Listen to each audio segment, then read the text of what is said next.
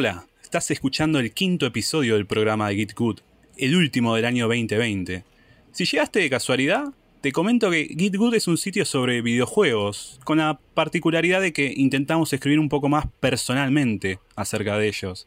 En el sitio vas a encontrar reseñas y editoriales al respecto. El programa de hoy es uno especial. Primero, porque en vez de hablar de los GOTI o los juegos del año, vamos a hablar de los MOTIs, es decir, los momentos del año. Aquellas situaciones, experiencias que resonaron un poco más fuerte con cada uno de nosotros durante este año tan particular, vamos a decir. El segundo motivo que hace especial a este programa es que por primera vez vamos a tener invitados, puntualmente tres invitados y una invitada. Sin más preámbulos, voy a presentar a todas las personas que, me acompañan hoy. Primero en principal tenemos a mi queridísima Raiza Jerez. Hola, ¿cómo están? ¿Qué tal? ¿Cómo te trata fin de año, mi querida? Y no sé qué día es, la verdad, pero bueno, acá estamos grabando y muy contenta de, poder tener tanta gente linda hablando en un mismo lugar. Tanta gente que sabe y tanta gente que puede aportar cosas muy interesantes al podcast de GitGood. Muy bien dicho. Uno que nunca falta y que no podía faltar hoy, el señor viejo Frank también nos acompaña. ¿Cómo estás, Frank? ¿Qué tal? Muy buenas, Axel. Bueno, y nada, un, placer estar nuevamente aquí en esta reunión, ¿no? Para hablar acerca de nuestras pasiones, de, bueno, de los videojuegos, ¿no? Y eh, de los momentos que nos ha dejado este 2020 a pesar de, ¿no? Bueno, todo lo malo que nos trajo. Y esperemos que el 2021 no haga un Hold My Beer porque se todo al carajo no nos adelantemos a los hechos, querido Frank. No iba a decir nada, pero acá cierto señor que danza entre el humo, el profeta que tenemos aquí, eh, está ausente, y está ausente a último momento. Simplemente voy a decir eso. Y ahora voy a nombrar a las visitas. Del lado de las visitas hay alguien que es miembro de Gitgood, pero hoy hace su debut en este programa. Eres Patricio Casela. Pato, ¿cómo estás? Hola Axel, ¿cómo estás? Primero que nada, es un placer, es un placer cerrar el año participando de este programa, de este podcast, encima con gente recontra grosa, porque recontra grosa, o sea, doy fe que saben una banda, todos los que participan hoy, y nada, y tengo muchas ganas de participar porque sé que a cada uno el 2020 lo atravesó de una manera particular y cada uno lo pudo expresar a través de los videojuegos, así que estoy muy intrigado de ver cuáles son eh, lo, que van a hablar mis, compañeros y tengo también algunas polémicas para tirar más adelante. Acá nos encantan las polémicas, así que las esperamos, mi querido. Muchas gracias por venir. Por otro lado tenemos al señor Gonzalo Fernández. Por favor, ¿se puede presentar? Mi estimado Axel y amigues de GitGood, ¿cómo andan? Eh, muchas gracias por la invitación. Este, primero, antes que nada, estoy muy emocionado porque este es un crossover que, quería hacer hace mucho tiempo. Así que estoy muy, muy feliz con la invitación y, vamos a ver qué pasa. Estoy dispuesto acá a, traer todo, toda mi emoción por este año que fue muy, muy importante, ¿no? Para todos. Para quienes no te conocen, decinos dónde te pueden encontrar, leer, ver, streamear, lo que sea? Bueno, eh, me pueden encontrar eh, como parte de Maravillosa Jugada en las redes como arroba mjugadapod este, y eh, en mi red personal que es arroba gonzafer7 también en Twitter y en Twitch ocasionalmente nos pueden encontrar también en Maravillosa Jugada en twitch.com barra maravillosa jugada plays. Muy bien, bienvenido Gonza. Seguimos con una señorita con Jessica Puga, mejor conocida como Jess Roth. ¿Cómo estás, querida? Hola, ¿cómo andan? Eh, un placer realmente estar acá, como, como dijeron también mis compañeros y colegas. Eh, es un crossover que teníamos muchas ganas de hacer hace bastante tiempo y que espero que el 2021 nos traiga más oportunidades de colaborar juntos. Eh, y nada, estoy un poco intrigada para escuchar cuáles van a ser sus momentos elegidos de este año, porque creo que hubo de todo. Y Muy bien dicho. Maravillosa jugada. Aplican las mismas redes que tiró Gonza. Eh, y mi red privada es arroba tanto en Twitter, Instagram, en todos lados. Hay que seguirla, Jess. Y el último invitado de este ya populoso capítulo, para lo cual estamos acostumbrados, es el señor Nicolás Rábago, alias Rabagonic. ¿Cómo está, señor? ¿Cómo andas, Axel? Muchas gracias por la invitación. Yo también estoy muy manija de ver los momentos que eligieron cada uno, porque son todos re grosos los que están acá y me manijeo. ¿En dónde te podemos ubicar, Raba? A mí me pueden seguir en Rabagonic en Twitch o Rabago Nicolás en Twitter. Excelente, querido. Bienvenido. Hechas las presentaciones, vamos a dar comienzo. Eh, voy a hacer una primera aclaración. Yo no sé, salvo una excepción, no sé qué van a decir mis compañeros aquí presentes. Si ellos quisieran hablar de spoiler, lo tienen permitido. Lo cual solo voy a pedir que hagan un, trigger antes, un warning, una alerta de, spoiler. Y entonces quien está escuchando puede saltear unos 10 minutos más o menos, ir tanteando. Así podemos hablar, seguir hablando tranquilos y tranquilas. Esa sería una aclaración. La segunda es que el programa se va a basar en momentos del 2020. Yo voy a hacer una mención de honor a algo que no es del 2020, pero va a ser básicamente sobre eso. Bueno, dicho esto, tengo dos menciones honoríficas con las cuales voy a arrancar.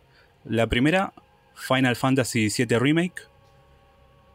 Quiero decir que fue un momento mágico realmente haberlo jugado. Es, es surrealista, es extraño, finalmente pasó y lo más loco de todo es que va a haber más todavía. Eh, si tuviera que encapsular en un momento qué es lo que más me... Lo que más me impactó de, de esta remake es cuando... Es, perdón, es desde que entré al menú de inicio hasta que pasaron los créditos. O sea, realmente estoy muy contento con esta experiencia. Vamos a ver qué nos depara en el futuro, algún día cuando salga la parte 2. La segunda mención honorífica es un juego indie, entre comillas, que me parece una de las experiencias más completas en cuanto a lo que me produjo alguna vez en mi vida un juego. Estoy hablando de Kentucky Route Zero, si no lo estoy nombrando como uno de los momentos clave del 2020, es simplemente porque estoy jugando los episodios anteriores, los actos anteriores que han pasado eh, desde 2013. Y quería simplemente nombrar un interludio que hay entre el acto 2 y 3, que se llama The Entertainment o en entretenimiento. Eh, realmente en ningún otro lugar, medio, videojuego, lo que sea, me, pasó algo como lo que me pasó con esta escena, que es una escena de 40 minutos más o menos. No hacemos básicamente nada, salvo girar la cámara, estamos en primera persona, pero lo que está pasando, cómo te das cuenta qué es lo que está pasando y todas las capas que tiene esa escena estamos observando, la verdad me, me explotó la cabeza. Bueno, ahora sí, las, mis dos momentos del 2020 son los siguientes. El primero es Yakuza Like a Dragon. Es muy difícil elegir un momento solo de Yakuza. Hice un poco de trampa y lo, lo englobo en las primeras tres horas, lo que sería el comienzo, el prólogo de esta aventura. Para quienes no lo sepan, eh, Yakuza es una franquicia muy importante en mi vida. Es básicamente está en el top 5 de franquicias de videojuegos de toda la vida. Y gracias a Yakuza 0 yo volví a tener un entusiasmo en los videojuegos que había perdido realmente. Y empecé a escribir internacionalmente sobre videojuegos gracias a Yakuza 0. Así que realmente es una franquicia que tiene un peso muy importante en mi corazón. ¿Y qué me pasa con Like a Dragon? Con esta séptima, octava entrega si contamos cero, me pasa que nos tiran un nuevo protagonista, Ichiban Kazua es lo contrario en muchos aspectos a lo que fue Kiryu Kazuma. el protagonista de los otros siete títulos. Es una persona súper impulsiva, irreverente, eh, dice siempre lo que piensa, actúa impulsivamente. Son todas capas de personalidades que son muy distintas a las que caracteriza Kiryu. Y me pasó de que en estas primeras horas hay algo raro, hay como un tono de humor. Para quien no conozca Yakuza, eh, la franquicia se destaca por tener un humor absurdo, pero generalmente está más desperdigado en cuestiones del gameplay o en las misiones secundarias, en las historias que vas recorriendo por Kamurocho y las otras ciudades. Y acá me pasó de que la primera introducción con el personaje es bastante bizarra, al punto de que el personaje termina hablando de Dragon Quest al aire y tipo toda la aventura se va a basar en Dragon Quest en, cierta forma. Y yo dije, che, qué raro esto. En un momento hasta me empezó a poner algo, algo dudoso del tono que iba a tener toda la historia. Y la verdad que un par de minutos después empiezan los golpes bajos, empezamos a ver qué hay dentro de este personaje de Ichiban. Eh, a las personas que hayan visto los trailers saben que el muchacho va a prisión por, un crimen que no cometió y después cuando sale, eh, su patriarca, toda su familia, no lo está esperando, sino que va a pasar algo terrible. Y la verdad que es un personaje hermoso, es un juego fantástico y yo se lo súper recomiendo. Es realmente de mis juegos del año. El segundo momento, del cual voy a decir una cosita, es sobre el título If Found. Esta es una novela visual, podríamos decir. La característica principal que tiene, o una de ellas, mejor dicho, es que vamos pasando de escena borrando. Tenemos un borrador, que si jugamos en Switch puede ser nuestra mano, nuestros dedos, y vamos borrando las escenas que son dibujos como si fueran hechos por la protagonista. En momentos también tenemos eh, un diario hecho muy personal, con tachaduras, con garabatos. Hay una escena, eh, dicho rápido, sin hacer mucho tiempo. Este título trata sobre una mujer trans empezamos a convivir con ella, digamos, después de su transición y empieza a tener eh, problemas con, su madre, con su familia, eh, no tiene a dónde ir, empieza a conocer gente. Eh, es una historia que tiene golpes bajos, pero no es que están hechos de una manera cruel, de una manera terrible. está todo para que nos empaticemos con, la protagonista. Y además que trata sobre muchas cosas como el irse de casa, el conseguir otros vínculos. Y hay una escena en particular que me recordó algo. Va, recordar. Me hizo pensar en algo que, extraño muchísimo.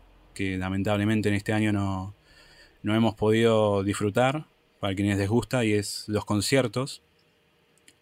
En un momento, esta muchacha Casio eh, va a una casa donde están haciendo un, concierto y la presentación de esa escena, todo primero negro, oscuro, después empiezan a sonar las primeras notas, la batería, cómo está dibujada esa, esa gente, que vemos las espaldas y las vamos borrando y se van acercando eh, otros grupos y nos vamos acercando cada vez más al escenario hasta que vemos a los músicos y que estos músicos son amigos de Casio que está conociendo recién.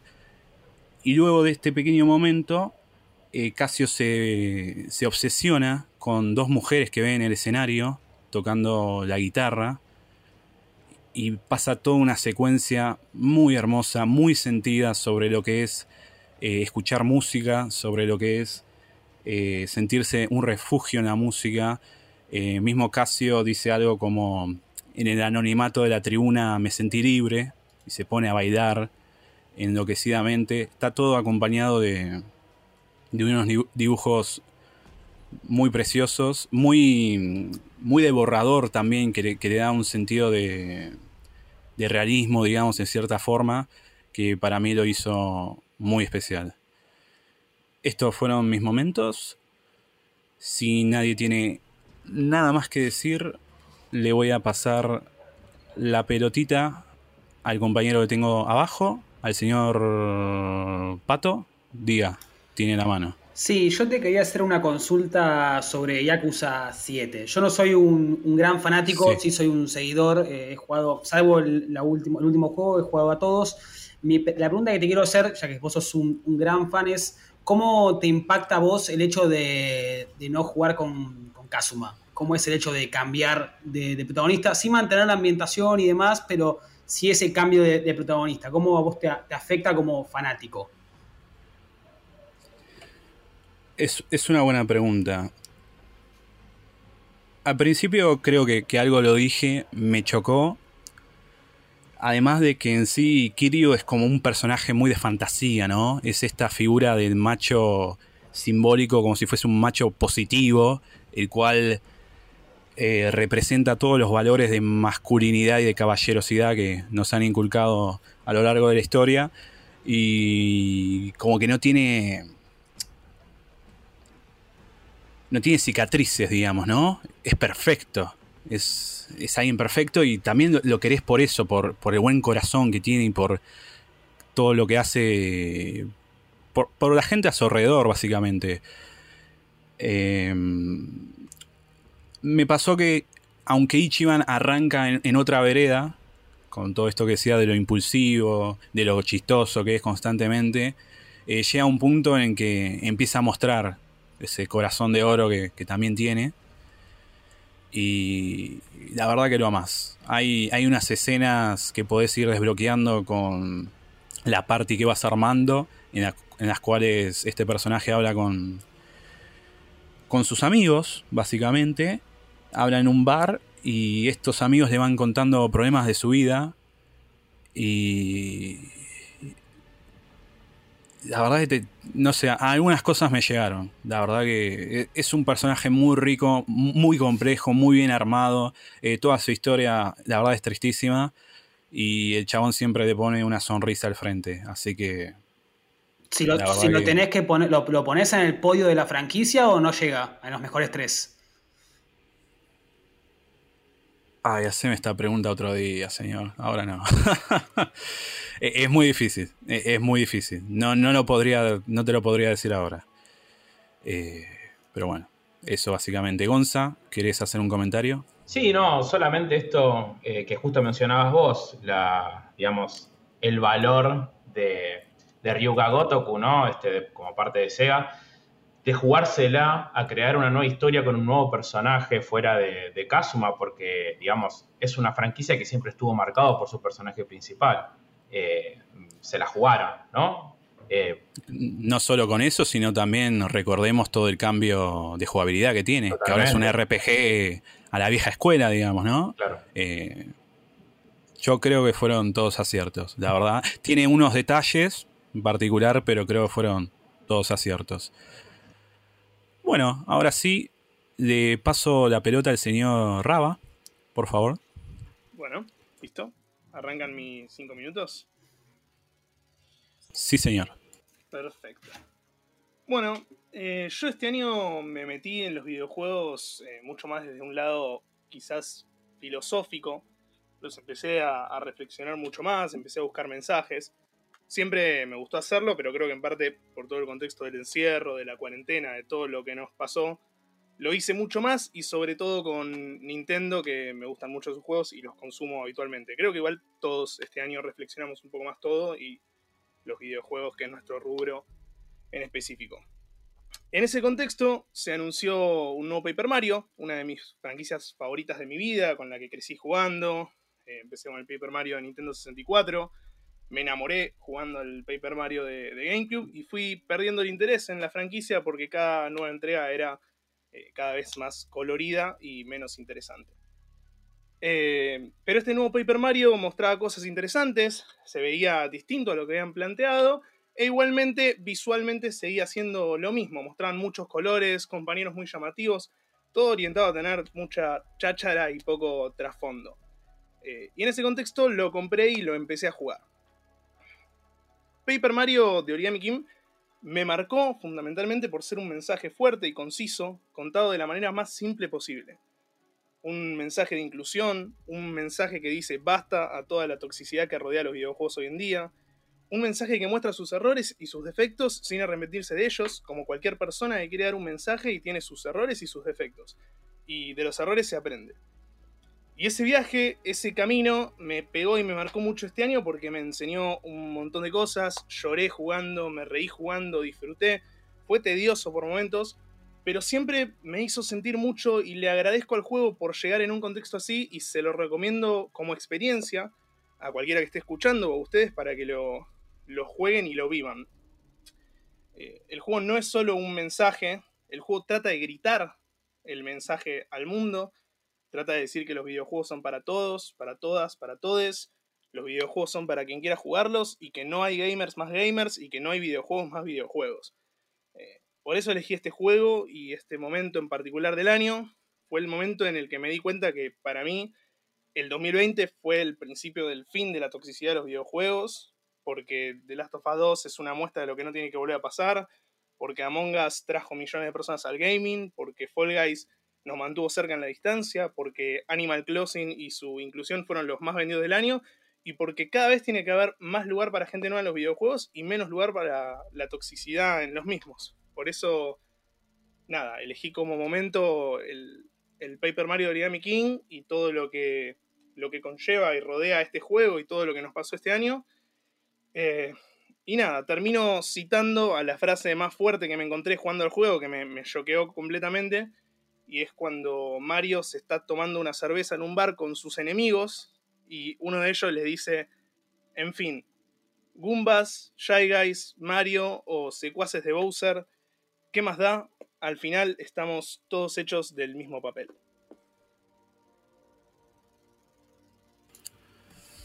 Muchas gracias por el momento. Yo justo te, iba a preguntar si podías encapsular algo de toda esta cuestión de la, inclusión en, una escena o en algo y creo que diste, diste en la tecla. Eh, gracias Nico. No sé si alguien quiere comentar algo al respecto sobre Mario? Yo, yo soy, eh, bueno, con Nico compartimos eh, mucho, muchísimo amor por, por Nintendo. Eh, y particularmente este es uno de los pocos juegos que, o sea, grandes, uno de los pocos juegos grandes que, que lanzaron este año y que todavía no tuve la oportunidad de jugar, porque cuando son así, em, de valiosos, por lo menos para uno, eh, me gusta tenerlo físico. Eh, y debo admitir que no le tenía como mucha, mucho interés, o sea, como muy. no estaba muy apurada por, por probarlo, hasta lo que acaba de decir Nico, que medio que me dejó un poco. No sé, como. Creo que te remueve cuando encuentras historias así. Y, y es a lo que él iba, ¿no? Que ese es el punto de los videojuegos, que no importa si eres Team Xbox, Team Play, Team Nintendo, lo que sea, sino que vivas estas experiencias y las compartas con más gente. Y es un poco también lo que, lo que hacemos nosotros en, en nuestro hobby, pasión, o como quieran llamarlo, que es eh, justamente escribir o, hacer podcast de, de, jueguitos. Nada, muy lindo. Muy, muy lindo, Nico. Gracias. Y no me, no me va a dejar mentir Gon, que hemos hecho un, podcast hablando del juego, pero es un juego muy fuerte, que arranca pareciendo muy simple y, te hace llorar más de una vez, pero llorar fuerte. Tiene, tiene una carga emocional que no, que no me lo esperaba, realmente. Este, eh, así que preparen, si lo van a jugar, eh, vayan mentalizados en eso. No sé, a mí ya me despertó curiosidad del simple hecho de escuchar que Mario estaba tomando una cerveza Digo, porque, porque, digo, es algo, no sé. Es como mm, contexto de un bar, ¿no? Sí. Sí, sí, sí. pero digo, ¿no? Fue como hacerme la idea de la, la imagen de Mario, ¿no? De, que uno lo tiene como, no sé, siempre Nintendo más eh, asociado, se le asocia mucho, claro, muy conservador, que se le asocia mucho, y de repente fue que escucharte decir, Mario tomando una cerveza con los enemigos fue armarme una imagen en un, en un bar con ahí con los enemigos y tal, y digo, qué loco, eso no sé, ya, y después que tengan esa charla, porque no sé, ya me, me- no sé, me dieron ganas de, de verlo, de jugarlo, la verdad que me, no sé, esas palabras me, me, me gustaron. Y te digo, de algún modo tu mensaje, eh, no sé, me, me causó cierta emoción, eh, muy lindas tus palabras y muy lindo tu momento, la verdad, lo envidio. Muchas gracias. Bueno, creo que ha llegado el señor que no había llegado en su momento. Eh, Rafo, ¿estás ahí? Bueno, primero que nada, perdón por la demora, estuve mm, hay un, un pequeño traspié, pero ya estoy acá. Y eh, además de agradecerles a, a todos los, los presentes por sumarse a este podcast de fin de año, paso a contarles cuál fue mi experiencia de este 2020, que no está relacionada con un juego puntualmente de, de este año, pero sí con un juego de nuestro querido Hideo Kojima, que es Death Stranding, ¿no? ¿Por qué? Porque obviamente que lo jugué en un momento particular. A ver, Sí. cual- creo que Frank, vos lo estás jugando ahora, ¿no? Bueno, eh, voy a hacer lo posible para, para no spoilearte nada, pero eh, creo que haberlo jugado en cuarentena, eh, y sobre todo, digo, en cuarentena, seguimos en cuarentena, ¿no? Algunos. En el momento, ¿no? Creo que lo, lo agarré en marzo, abril, y era un momento en el que estábamos como... primero que nada, que no se sabía mucho del virus todavía, estaba recién llegando acá, a nuestro país, Argentina, eh, nada, y estábamos ultra encerrados, eh, lo cual me parece perfecto. eh, y yo, en ese medio como ine- esa in- inevitable privilegio de decir qué voy a hacer con, con el tiempo libre que uno tiene en cuarentena, dije, bueno, voy a empezar Death Stranding. Y em, bueno, no me llevé una sorpresa más allá de, la obra en sí, que es como una obra de arte y, un juego que mm, creo que supo ir un poco más allá de, de- lo que hasta ahora se había visto en la industria. Creo que eh, hay un par de puntos que, me gustaría destacar de por qué considero que haber jugado, eh, haberlo jugado en cuarentena eh, tuvo mucho más peso mm, la historia en sí, ¿no?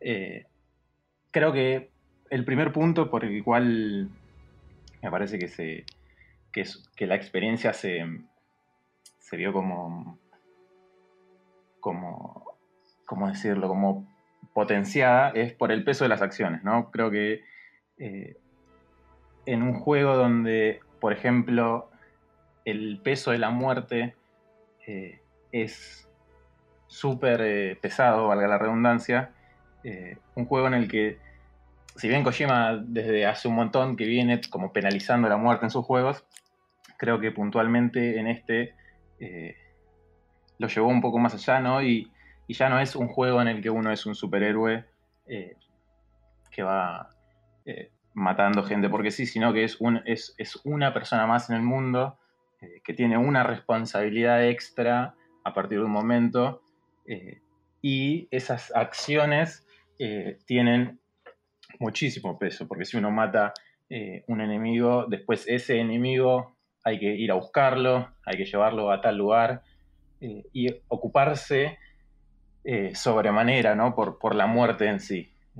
Esto lleva inevitablemente a pensar en la no violencia de- del juego, más allá de que es un juego de acción y más allá de que es un juego donde hay armas y que es divertido cagar a tiros a los enemigos, eh, creo que la no violencia también es, un, un- buen mensaje eh, del juego y que además eh, interpela bastante el momento ¿no? en el que lo jugué.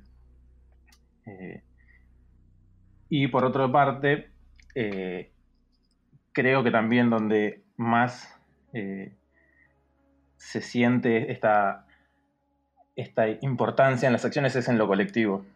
Eh, que el juego, de hecho yo lo terminé, siempre leía, perdón Frank, No, no, no, no te pero te juro que no es tan, tan spoiler. ¿eh? Con libertad. Eh, de- o sea, si, si no, de última, sacate los auriculares y nosotros te avisamos. Eh, siempre leía en Twitter como terminen la ruta, terminen la ruta. Bueno, en, en el juego uno puede construir cosas que no solo eh, ayudan a uno, eh, sino que también sirve para que eh, toda la comunidad del juego, o sea, que cada jugador en el mundo pueda hacer uso de, eso, ya sea una soga que dejamos, una escalera o mm, lo que sea, una tirolesa, un pedazo de ruta que construimos. Y creo que, como decías, yo siempre leía en Twitter que decían, terminen la ruta, que les va a cambiar un montón el juego, terminen la ruta, y yo nunca terminé la ruta. eh, y eh, viendo videos en YouTube, básicamente la ruta es una ruta eh, que une un montón de puntos y uno se sube a la moto y, y termina el juego básicamente en un pedo. Eh, yo nunca lo terminé y sentí realmente el peso de no haber colaborado, porque dije, para las misiones finales tuve que caminar básicamente todo el mapa y dije, eh, qué boludo que fui, ¿por qué, no? ¿por no terminé la ruta? ¿O por qué no tiré una tirolesa acá? ¿O por qué no hice tal cosa? Entonces, inevitablemente creo que eh, Kojima también penalizó al, al jugador que, que, no, que no se comprometió, entre comillas, ¿no? Obviamente, uno no se puede comprometer eh, en un nivel tan profundo con un juego. Pero hacer, hacerte que sobre el final vos sientas ese peso de qué boludo que fui, por qué no hice tal cosa o por qué no tiré acá tal otra, creo que también es una virtud del juego. Y por último, creo que otro de los, de los puntos que conecta la experiencia entre el juego y el momento en el que lo jugué es la fragilidad eh, del mundo en sí, ¿no? Eh, el juego transcurre en un, obviamente en, una, en un futuro que creo que es imposible ya realmente, bueno, en realidad ya no sé que es imposible, pero creo que es una- un futuro en el que ocurrieron como cinco fin del mundo básicamente y se está todo como recomponiendo otra vez y esa fragilidad que creo que tiene el mundo eh, también la tiene el personaje eh, y también se le traslada al jugador, ¿no? Esta, esta cosa de, de que sentís el peso de la carga, sentís que, que sos frágil, que, que si viene un enemigo y te da una piña y te tira tres cajas, te caga la vida. eh, y que la fragilidad esa se le traspasa al jugador, eh, inevitablemente te hace sentir eh, como que sos vos el, flaco este, Sam, que, que- que tiene que caminar 200.000 kilómetros para llevar una cajita, porque si no se termina el mundo. En fin, haciendo como un, un cierre a, lo que fue mi experiencia con el juego, creo que estos puntos, eh, para cualquier persona ¿no? que lo haya jugado, si lo jugó en su momento en noviembre del año pasado cuando salió, o, o alguien que lo haya jugado este año, creo que todos sentimos esas cosas, ¿no? Eh, pero haberlo jugado en plena cuarentena, en fase 1, en, no sabes si salir de tu casa y te agarras un virus que mata a un montón de gente, eh, el peso de las acciones, como uno se tiene que cuidar, cuida al otro. eh, no sé, le empecé a encontrar un montón de cosas eh, vinculadas entre sí que, en, su, momento me pareció fantástico. Dije, este chabón es un adelantado. hizo un juego que básicamente a los, no sé, 5 o 6 meses se iba a resignificar totalmente. así que por eso Death Stranding es mi experiencia. Muchas gracias por lo que compartiste. Me gustaría decir dos cositas. La primera es que es irónico en cierta forma algunas de las cosas que decís, porque yo, yo también las pienso y es más, podríamos hacer un podcast solamente hablando de, de todo lo que no se ve a simple vista de Death Stranding. Y me acuerdo que en su momento se había criticado como cierta literalidad que tiene Kojima con, con un montón de cosas. El personaje de Norman Reedus se llama Sam Puentes, porque crea puentes para conectar las zonas desconectadas. Eh, un personaje femenino.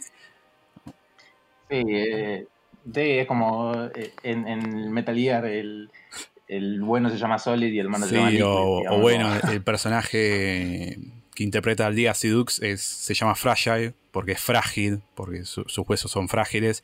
Tiene todas esas cosas de un mm, metatexto falso que es muy absurdo, muy literal. Pero empezás a pensarlo un poco, todo lo que no ves a simple vista es enorme lo que hizo, es enorme.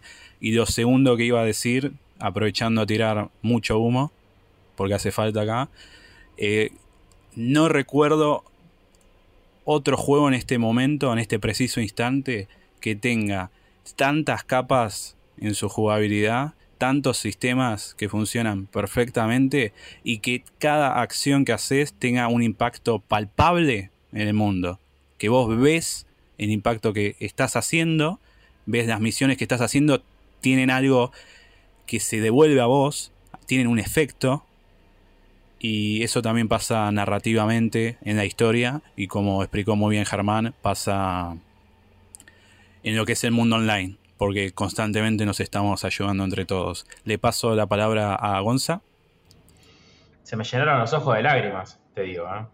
Eh, creo que una sola cosa para, para re- para remarcar que, que me parece sí súper importante y es cómo le volvimos a dar otro significado a esta mecánica o este, eh, digamos, recurso narrativo de Death Stranding de generar vínculos, ¿no? De volver a darle un significado distinto a los vínculos entre las personas, más que nada en este periodo de, cuarentena en el que estamos todos aislados. Creo que nada, hay como un punto fuerte ahí de, de conexión con una historia dentro de otro contexto, como puede ser el de ahora, distinto a cuando salió el juego. Eh, nada, un visionario. Se te llenaron los ojos de lágrimas por el humo que tiré recién, ¿no? Disculpa. Ah, bueno. Viene con me, el- me pasé un poco. Viene con el combo. Querido Frank, ¿algo No. que quieras decir? Sí, solo quería añadir dos, tres cositas igual. Eh, la primera, vos que hablabas del metatexto y decías de eh, Sam Bridges, Sam Porter Bridges, ¿no? Porter, porteador, llevar. O sea, creo que... Me había olvidado, es verdad, Sí. es verdad. Pero viste que es lo que vos decís, que tiene esa.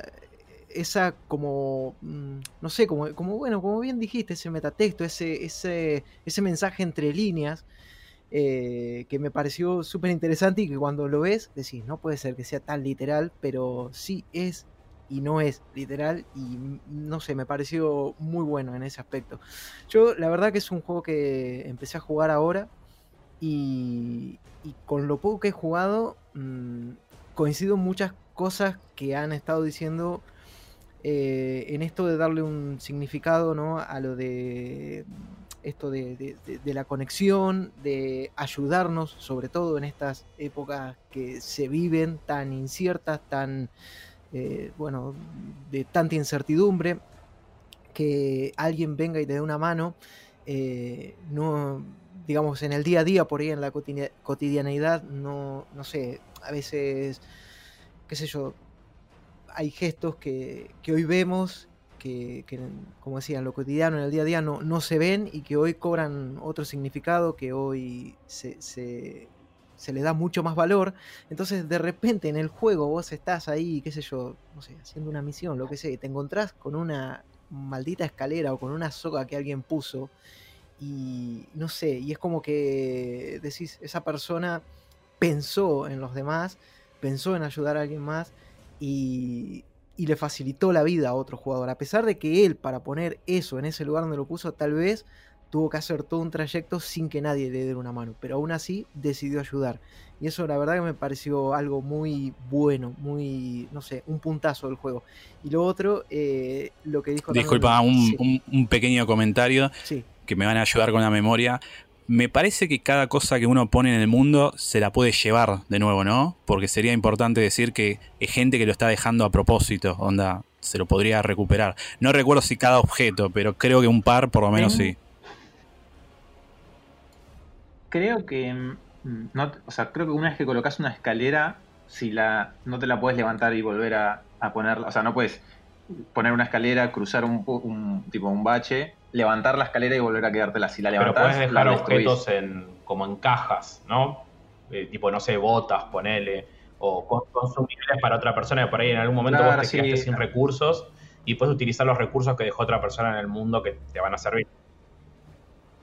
Sí, hay, hay como unas capsulitas que se Claro. desbloquean cuando desbloqueas nodos, eh, donde vos podés ir, ir y dejar las cosas que te encontrás. Tipo, no sé, te encontraste una escalerita y sabes que, que, no sé, que ya tenés cinco y la dejas ahí y cualquier usuario que vaya a esa, a esa capsulita se puede llevar. Perfecto. Frank, seguí tranqui. No, no, eh, y lo otro que quería nada, añadir también es cierto que, digamos, uno siente la, como decía también Ger ahí, ¿no? Eh, la, la fragilidad de- del personaje, la fragilidad de Sam, y a mí la verdad que me dio mucha pena cuando, eh, digamos, iba bajando una, una cuesta y el tipo agarra como velocidad, ¿viste? Pues es cierto, el peso que vos llevas encima, todo hace que, bueno, que, que entre en acción la gravedad, la inercia y tal.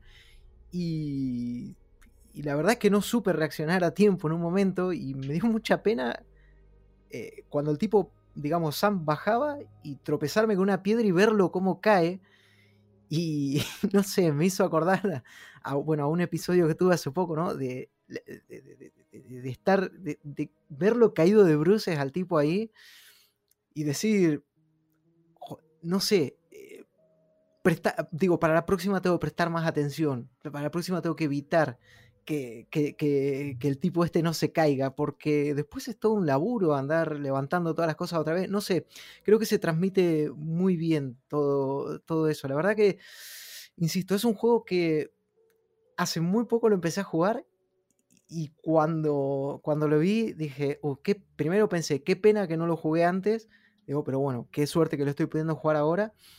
Y, y segundo, que dije, acá estoy ante algo diferente. No sé, a mí es que me está gustando mucho y la verdad que con todo esto que dijo Ger, pues me dan ahora más ganas de seguir jugando. De hecho, cuando terminemos con esto, me voy a ir a repartir paquetes. Excelente, Frank. Muchas gracias por tus comentarios. Le voy a pasar la palabra a la señorita Jess. La escuchamos.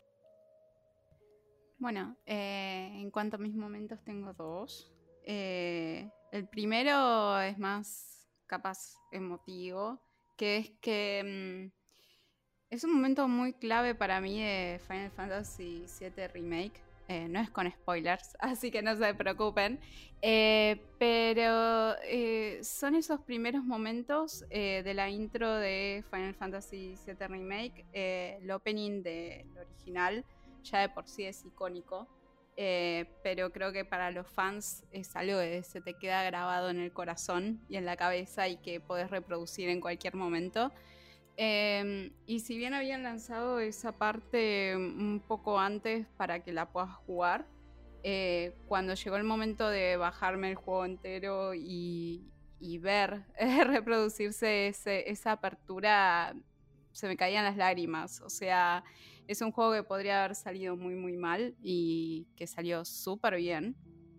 Que le dio algo tanto a nuevos jugadores que capaz siempre escucharon de, de la franquicia de Final Fantasy VII y, y nunca se animaron a empezar, por la razón que fuera.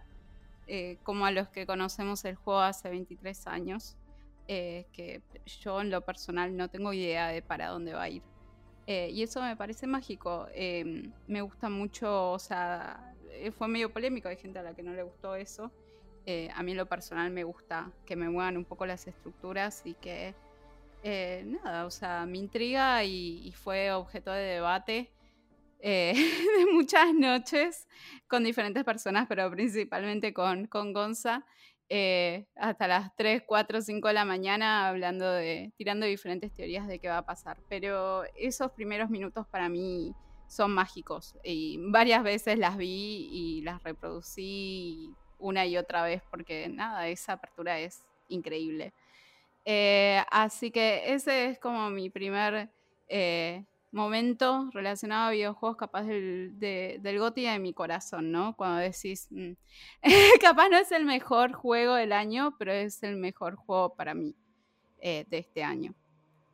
Y el segundo momento está relacionado con todo lo que estuvo sucediendo con Cyberpunk en el último momento, no tanto por el juego en sí, eh, sino que creo que estamos tan acostumbrados a que los juegos salgan a medio hacer últimamente, porque hacer videojuegos es muy, muy, muy, muy difícil, eh, muy difícil y generalmente el tiempo no es suficiente o el dinero no es suficiente.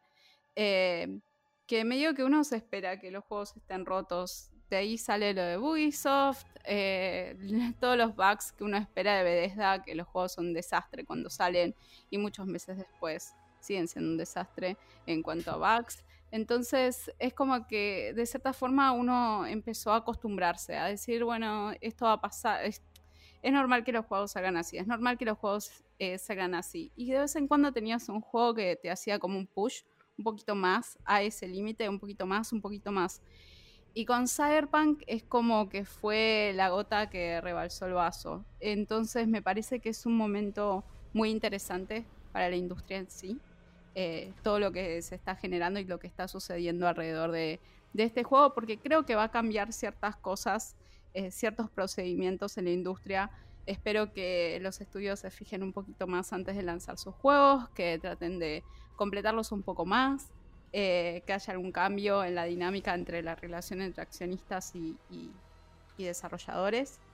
Eh, aparte de todo lo que siempre se habla de crunch, pero es como que de todas las aristas de donde vos puedes agarrar el conflicto y todo lo que está sucediendo con Cyberpunk, me quedo con esa parte porque creo que es capaz la que tiene más chances eh, de generar un cambio, ¿no? De de decir, ok, ya tiramos demasiado de la soga y tiramos tanto que por fin conseguimos encontrar el límite. Así que veremos dónde, cómo se sigue desarrollando esta cuestión. Muchas gracias, Jess. Le voy a dejar la palabra a Nico, que quiere comentar. Sí, yo le quería preguntar a Jess eh, una cosa. Estuvo muy lindo lo que dijiste, Jess y encontré como un paralelismo en lo que dijiste. O sea, Cyberpunk y Final Fantasy VII Remake tienen una característica en común, que es que son dos juegos hiper esperados por un público en específico. Eh, y son como el ejemplo contrario. O sea, Final Fantasy VII, si bien tendrá gente que no le ha gustado, eh, en su mayoría a la gente que lo esperaba le encantó. Eh, mientras que Cyberpunk salió todo roto y no gustó en, en general, por más que después lo parchen y termine siendo un juegazo. Eh, ¿Por qué crees que, se dio esta diferencia? ¿O crees que tiene que ver con que uno es más de la industria oriental y el otro de la industria occidental? ¿Cómo lo ves? Eh, no terminé de entender capaz eh, la pregunta o la relación, porque en sí, digamos que un juego salió roto y el otro no. O sea, Final Fantasy VII no salió roto. Em, entonces, yo creo que en Cyberpunk, de hecho, tiene una historia buenísima. El juego está muy bueno, sacando los problemas técnicos eh, que atraviesa, ¿no? Y que tenés glitches que hacen que los quests no sean, no puedas progresar, que no puedas jugarlo. Eh, y ese tipo de cosas no las tiene Final Fantasy VII. Así que Final Fantasy VII salió con algún detalle en algún chapter específico respecto a las eh, texturas, pero no salió con problemas técnicos. Más allá de eso, de las texturas, disculpa, eh, para mí son magos. Yo no sé cómo esto corre en una PlayStation 4, cómo corre. Realmente ah, fascinado. Es increíble. Yo, creo que también eh, una de las claves del éxito de Final Fantasy VII de la remake es lo que se propusieron desde un principio. Eh, la demanda o el pedido y el interés de Square también, no solo por pedido de la audiencia, por hacer la remake del 7, es algo que tiene más de 10 años, mucho más. desde el 2003, 2004, así que muchísimo más, casi 20 años, que viene dando vueltas y que vienen diciendo, a ver, lo hago o no lo hago. Y lo que siempre decían era que no están dadas las condiciones técnicas en esos momentos para eh, hacer esta remake, para proceder de la forma en que ellos querían. O sea, su visión eh, no coincidía con, no macheaba con las condiciones técnicas del momento. Entonces, eh, creo que es algo que nunca se olvidaron, que siempre estuvieron esperando, estuvieron viendo, de hecho, muchas de las cosas que hace Final Fantasy VII, eh, si uno juega al 15, puede ver que son como mejoras, como upgrades. O sea, sistemas que yo los puedo reconocer, decir, ok, esta interfaz es muy parecida a la de 15, pero es mejorada. O este detalle es muy parecido a 15, pero entonces eh, es como que siempre fueron avanzando técnicamente y es una de las marcas de Final Fantasy, que siempre trató de hacer un push a la tecnología. Y cuando vieron que estaban al nivel de, embarcarse en este camino de, afrontar eh, la remake, lo hicieron antes de que se murieran, ¿no? Porque también eh, ellos lo querían hacer con el equipo original, era muy importante para ellos. Y la realidad es que son todas personas que ya están grandes. Así que creo que fue por varios lados, ¿no? Lo tuvieron como su bebé mimado y lo es. Es la franquicia que es el juego que volvió mainstream a la franquicia. Así que tiene toda razón para, para ser el Golden Boy de Square. Pato quiere hacer un comentario. Sí, Jess, la verdad que comparto mucho de lo, de lo que decís, comparto mucho de ese amor por, por, Final Fantasy, la verdad que es uno de mis juegos favoritos del año es uno de los juegos que más disfruté también, es un, es un golpe a la nostalgia directo, es lo que uno quizás se imaginaba. O sea, cuando uno recuerda Final Fantasy original, lo ve en la mente y, las imágenes que vemos en el remake era lo que se reproducía en la mente. Y realmente siempre que te he escuchado hablar o, escribir al respecto del juego, compartí un montón de, tu visión. Pero me gustaría saber si vos le encontrás algún detalle negativo al juego, algo que te hizo ruido, algo que no te gustó. Me gustaría desde la visión tuya de, fanática también, que yo comparto mucho, si hay algo que te haya resultado negativo del juego. Em, qué pregunta complicada. Eh, no sé si algo puntual negativo, sí creo que capaz hubo algún otro juego este año que puede ser que haya sido un poco más, eh, no sé, superior. Eh, Creo que una de las críticas mayores al juego había sido respecto de, de como los espíritus, los fantasmas que, vas viendo eh, a, lo largo del juego, pero todo eso termina cerrando en una metáfora tan perfecta eh, acerca de cómo, eh, de ese conflicto que tenés, ¿no? Cuando aprecias tanto algo, siempre hay una, un grupo de fans que quieren que todo sea igual y que nada se toque. Entonces, eh, creo que fue un elemento eh, que insertaron para eso. Entonces, cuando lo pensás en cuanto al sentido que tuvo, lo ves más justificado. Pero entiendo que pudo haber generado una molestia o que decías, oh, otra vez, y qué son estos y lo que sea, pero a mí no me molestaron tanto. no sé, me parece perfecto el juego, chicos. Perdón. Pero capaz eso es lo único que puedo marcar un poquito. Em, me parece que se la rejugaron. Eh, era muy complicado. Es muy complicado lo que hicieron. Agarras algo que, nadie quiere que, le cambies ni, un, ni una A y lo cambiaron. Em, mucho valor para agarrar y hacer eso sobre tu juego o tu título más querido. No, no, yo, yo banco lo que decís. Eh. Me parece que, que fue arriesgado lo que hicieron, que les pudo haber salido el tiro por la culata, pero el resultado final te deja con, con ganas de más. Me parece que todos los que jugamos Final Fantasy VII Remake estamos esperando, contando los días, cuándo sale la segunda parte. Me parece que ese es el, el denominador común para todos. Sí, totalmente. Necesito que esa segunda parte salga hoy. Solo quiero agregar que me parece el tema de los fantasmas lo que yo he leído o lo que me pasó a mí personalmente no me molestó narrativamente, al contrario, como dice Jess. Eh, sí, capaz, cada vez que había que hacer un enfrentamiento era un tanto tedioso. Eh, todas las boss fights que inflaron, que las volvieron bastante épicas y capaz antes o no estaban o eran muchísimo más simples, como Hell House. Eh, me molestó un poco, se, me hace un enfrentamiento tedioso. Y lo digo más que nada, dificultad difícil. Pero eso, detalles, detalles de un juego tan hermoso. Le voy a pasar la palabra al señor Pato para que nos cuente sus momentos. Espectacular, muchas gracias Axel. Eh, yo pensé dos momentos, dos momentos para este 2020, un año bastante particular. En lo personal, eh, gran parte de la, de la cuarentena la, la, pasé solo, eh, los primeros tres meses los pasé completamente solo. Para los que no saben, eh, yo tengo una hija de, cuatro años, la pude ver recién después de, tres meses y, nada, el principio de la cuarentena fue algo compleja, entonces quizá también los momentos que elegí van en parte a ese, a ese punto. El primer eh, momento que elegí es en base a un juego llamado Spirit Fighter, que salió en agosto de este año, que si no lo jugaron, la verdad que es una de las experiencias más lindas que, tuve la oportunidad de jugar este año, e incluso también uno de los momentos, uno de los juegos más lindos de, los últimos años. La verdad que es un juego que no viene a reinvertir la rueda, no, no presenta ninguna mecánica innovadora, pero tiene un concepto narrativo tan fuerte y, te golpea tan directo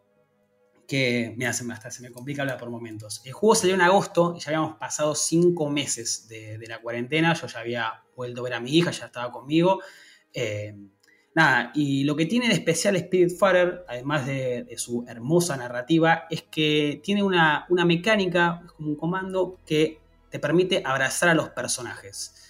Esa mecánica tan simple que en el juego, si bien no tiene una injerencia tan fuerte en el, desarrollo, es más como un complemento, un detalle de color, eh, es realmente muy fuerte y muy chocante ver cómo nuestro personaje eh, puede abrazar a los personajes. Nuestro, nuestro personaje es una, es una persona que tiene que embarcar, eh, sin, esto, sin entrar en spoilers, es la premisa del juego. En Spiritfarer eh, encarnamos un personaje que tiene que llevar a las almas perdidas hacia el más allá. Y cada personaje, nosotros lo hacemos todo a partir de un barco, vamos eh, sumando estas almas al barco que tienen forma de animal. Y lo que tiene de, de complejo es que cada una de estas historias que tiene te pegan muy fuerte desde el lado emocional. Y la verdad que en un año en el que estuvimos tan distanciados, eh, poder abrazar en, un juego fue, fue como muy chocante. De hecho, compartí gran parte de la aventura con mi hija, que le encanta verme jugar y, demás, eh, y poder estar al lado de ella y también poder abrazarla en ese momento, en un año tan difícil, y en un año que por suerte yo no tuve que, afrontar ninguna pérdida por, el tema del coronavirus y, todo el vir y todo demás de la pandemia.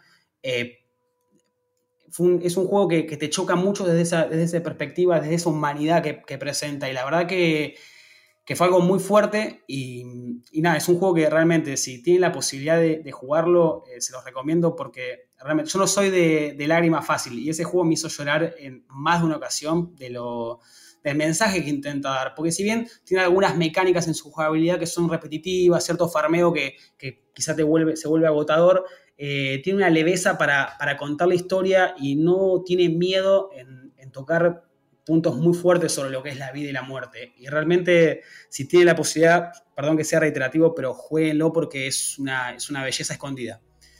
Mi segundo, mi segundo moti de este 2020 quizá es, voy, del lado opuesto a lo que me generó Fire y es sobre The Last of Us 2, un juego que no estuvo envuelto en polémica desde antes de su lanzamiento. Yo realmente, eh, todos hemos visto los que estamos en redes sociales continuamente, vimos el nivel de, toxicidad que puede manejar un juego.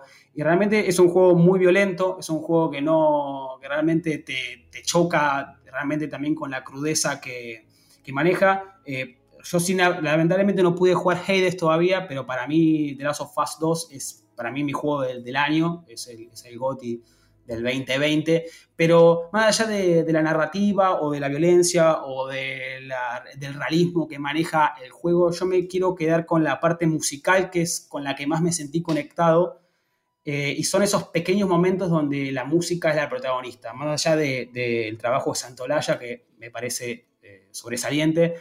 Los dos segmentos musicales que más me gustaron fue cuando Joel toca al principio Future Days y en un momento Creo que no hace falta decir que es spoiler, pero es algo que ya estaba bastante visto en el juego, realmente en el primer tercio.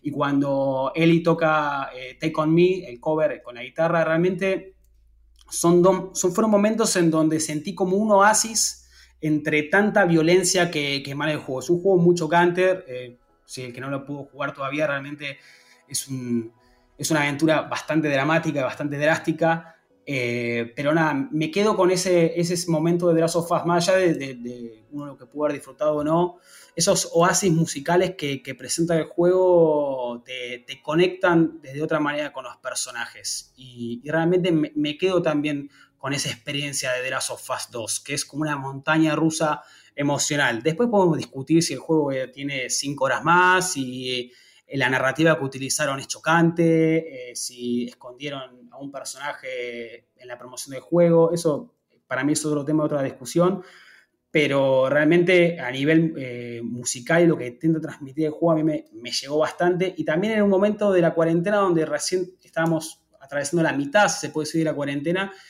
y todavía estaba solo, entonces fue como también chocante desde ese sentido. Esos fueron mis dos momentos del, del 2020. Muchas gracias, Pato. Te diría cinco horas de más, te quedaste un poco corto, capaz. Bueno, tenía que decir algo. No, discúlpenme, discúlpenme porque fue, fue una obra muy conflictiva de las sofás para, para mi cabeza, pero quiero segundiarte en que, más allá que el título no está en mi goti ni en el top 10 ni, ni de cerca, ese momento de Take On Me se va a quedar en mi corazón, pero toda la vida. Realmente me pareció muy hermoso. Es que, ah, perdón que te interrumpa, Axel, pero si haces, eh, si haces memoria en el juego, vos venías de matar a 24 enemigos antes, eh, o sea, 30 infectados, y te, te lo ponen ahí en el medio y es como, bueno, está bien, vamos a parar un poco la pelota. Sí, sí, tal cual. Y después también quería recordar a quien escucha, o a los aquí presentes, que Pato tiene una muy linda reseña de Spiritfarer en el sitio.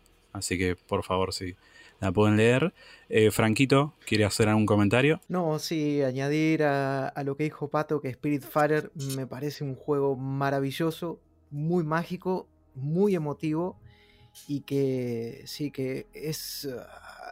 A mí en lo personal se me hizo muy difícil jugarlo sin, sin estar lagrimeando eh, cada, digamos, cada vez que encontrabas un personaje nuevo, cada vez que ibas descubriendo un poco su historia, su trasfondo y cómo llegabas a, a quererlos y lo mucho que te dolía eh, acompañarlo a instancias finales y cómo mm, el juego, o sea, cómo lo, plantearon de una forma que todos los minijuegos que, vas haciendo, o la mayoría de los minijuegos que vas haciendo, cómo están asociados con lo que le pasa a, a alguno de los personajes en concreto y no sé, me pareció súper fuerte, digamos, cuando empezás a darte cuenta de lo que le está pasando a tal personaje cada vez que llegás, bueno, a, a un lugar donde parecería que simplemente lo que vas a hacer es conseguir un, material, ¿no? Para craftear, pero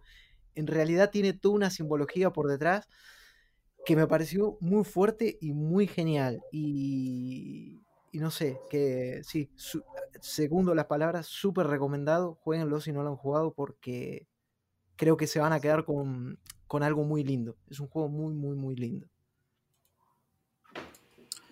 La muchacha Ray quiere hacer una pregunta, un comentario. Eh, sí, una acotación, porque por supuesto eh, ya habíamos comentado un par de veces este, este juego, sobre todo con Frank, y yo lo había puesto en mi, en mi carrito de, Steam, eh, ya que el carrito de Switch está un poco recargado y es claramente más caro. Y quería contarles que Spirit Spiritfarer está ahora mismo en oferta eh, con todo, impuestos y todo, sale algo de 400 pesos. Así que está bueno para aprovechar. Yo creo que lo voy a comprar de una vez. Y nada, por si le sirve a alguien que nos esté escuchando, 400 pesos con impuestos. Datazo Ray, muchas gracias. Nico, ¿querés decir algo? Sí, yo quería sumar que, más allá de, de, lo tremendamente emotivo que es el juego, no sé, Pato, Frank, Ray, los que lo jugaron, no sé si lo sintieron, pero me parece el juego en 2D más open world que hay. Sí. Sí, totalmente, totalmente. Y cómo el mundo se va abriendo cada vez más eh, es impresionante. A veces decís, bueno, se van abriendo partes del mundo que decías, bueno, hasta acá estaba tranqui y encima se abren un montón de mecánicas nuevas, el juego como que se va reinventando, pero a mí lo que me pasaba con el juego es que llegó a un punto en que quería saber tanto de los personajes o conocer más sus historias que quería hacer toda la parte mecánica o jugable rápido para meterme de lleno de vuelta en la historia y, cada vez que, te tocaba como, como despedir a los personajes o decirles un adiós era o sea, una puñalada al, pecho directamente. Durísimo, durísimo mal. Como, o sea, eh, lo que vos decías de los abrazos, cómo, cómo reacciona cada personaje al abrazo que le das, cómo, cómo, cómo marca la persona, o sea, cómo te, te, te, te, delata la personalidad y muchas veces hasta incluso eh, por ahí un poco lo que le pasa a cada uno. Cuando, por ejemplo, abrazabas a la, a la, a la siervo esta, cómo era su actitud ante un abrazo, como de sorpresa, de que alguien le estaba demostrando afecto. No sé, a mí me volvió loco todo eso, esos sí, Sí, sí, totalmente. Totalmente. Y si, y si ya la animación que tiene el juego y esos detalles no te terminan de emocionar, la, la, banda sonora que maneja el juego es, o sea, es, yo lagrimeaba en ciertas partes porque era la música que te acompañaba al momento. Y la verdad que que pocas veces conecté con un juego de esa manera como con Spirit Fighter. Muchas gracias a todos por hablar de Spirit Fighter y también de las sofás. Le paso la palabra a la compañera Ray para que hable de su sus momentos. Por favor, querida. No, mentira. Em, eh, bueno, eh, creo que ya lo he dicho repetidas ocasiones, pero este ha sido particularmente el año en donde más me, he acercado a los, a los videojuegos. Eh, yo que soy de, Perú, donde hay una sociedad un poco muy conservadora y demás, eh, lo he contado en un, par de notas, eh, no siempre, o bueno, cuando yo era chica no estaba bien visto que a una niña le gusten los videojuegos, ¿no? Entonces siempre me, costó mucho encontrar amigos o amigas que compartan eso conmigo. Hasta que llegué acá y de casualidad eh, me empecé a meter un poco y bueno, eh, y Axel eh, me tomaron para, para, escribir en GitGood y ahí apareció Pressover y bueno, fui haciendo muchas amistades que, que salieron este año, que fue muy horrible en muchos sentidos, pero particularmente en este ha sido el mejor eh, para mí en tema jueguitos. Y por ese lado cierro este 2020 con estas cosas positivas que aprendí, con la gente que conocí, con la cantidad eh, enorme de experiencias que hemos ido compartiendo, recomendaciones de juegos, eh, me acuerdo mucho siempre eh, cuando nos llegó a, a Gitwood el The Last of Us 2 y nada, todos terminándolo rapidísimo, compartiendo la cuenta y, hablando mucho del juego. El, primer episodio del podcast lo hicimos con Axel y con Sebas, hablando también de eso. pero bueno, fuera de todos los miles de momentos que pueden haber, aparte de todos los que ya mencionaron ustedes, y, otros grandes, eh, porque, bueno, fanática de las listas como soy, hice una lista como de seis o siete opciones y tuve que cerrarlo en dos. Eh, pero me quedo con, con lo que significó eh, Animal Crossing, que salió en marzo, justo la semana más o menos que, arrancó la cuarentena. Y yo nunca había jugado un, Animal Crossing, no me llamaba la atención, sentía que ese tipo de juegos ya los había jugado como de más chica, me hacía acordar mucho a, a los Sims, que tienes que hacer cosas para ganar plata y con la plata conseguir más cosas. Y me daba un poco de como de flojera.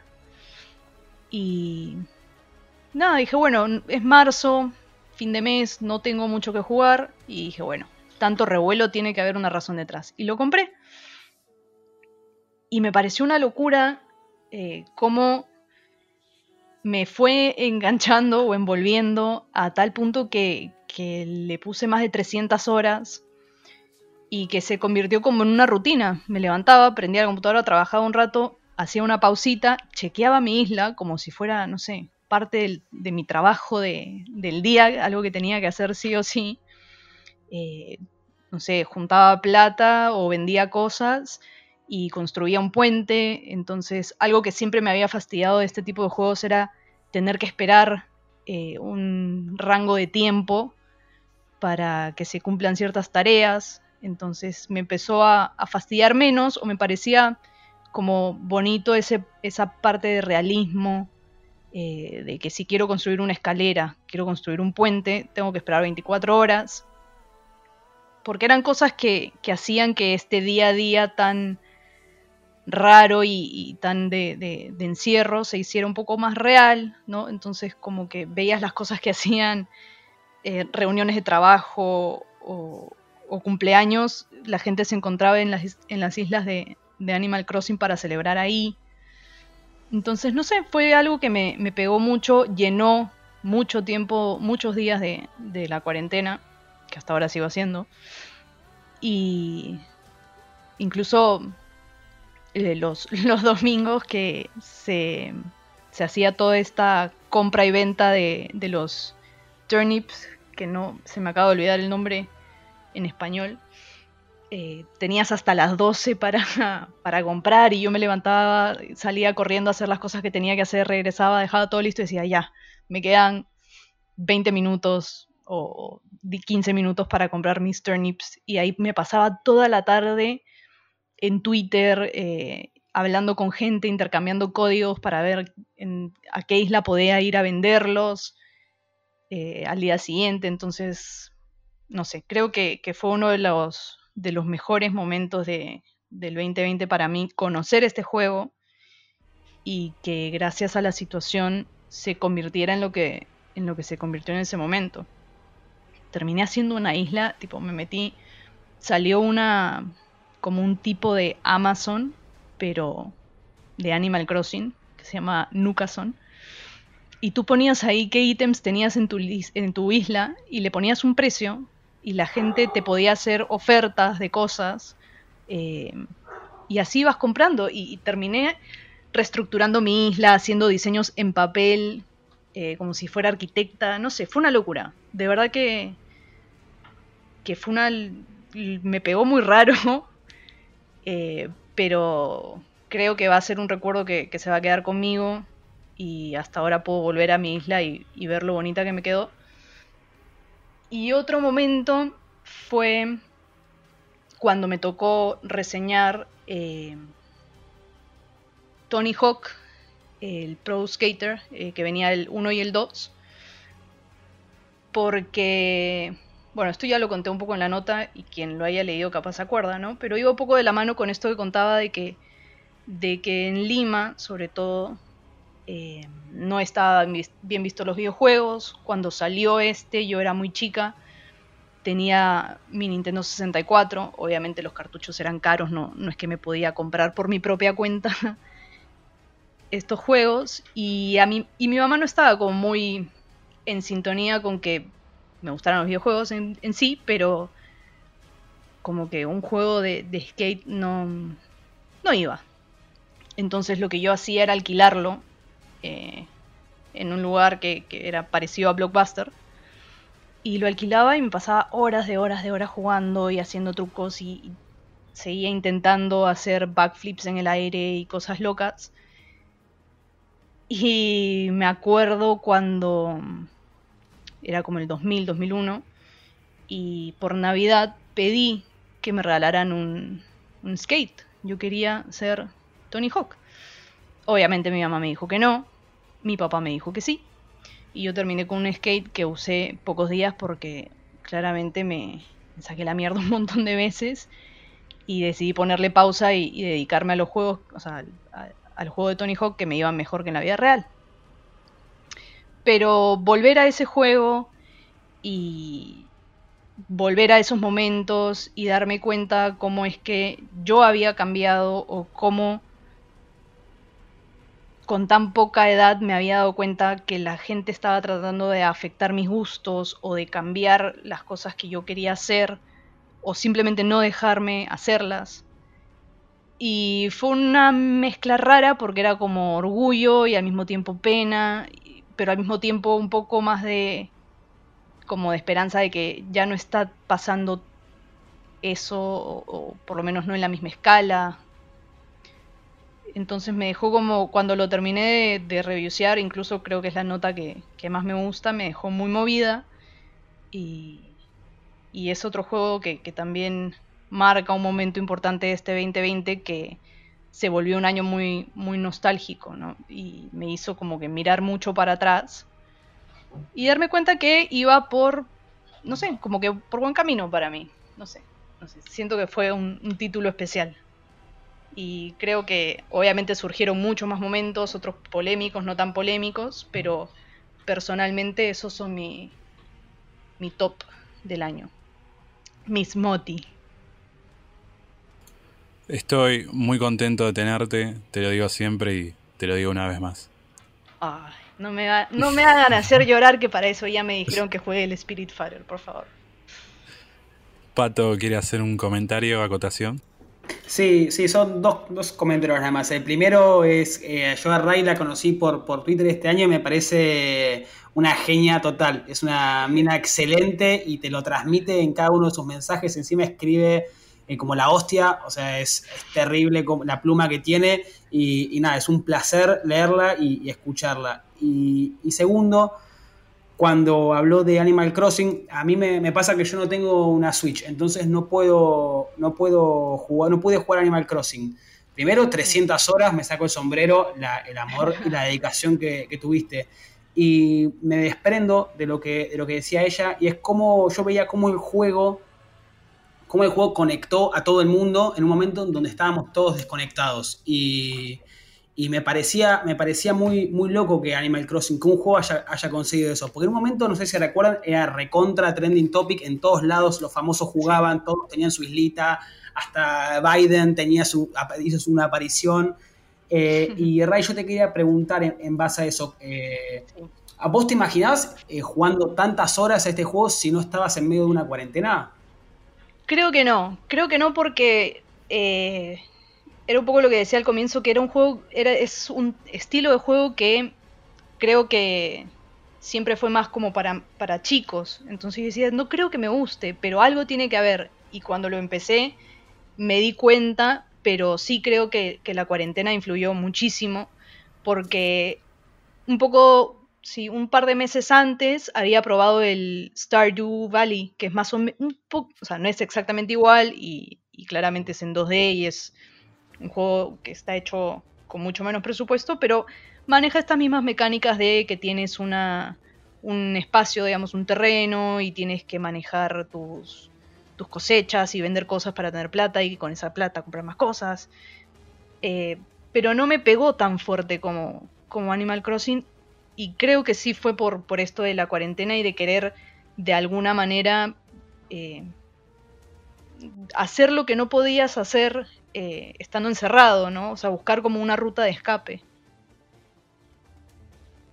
Creo. Muchas gracias por los comentarios. Le paso la pelota al señor Gonza.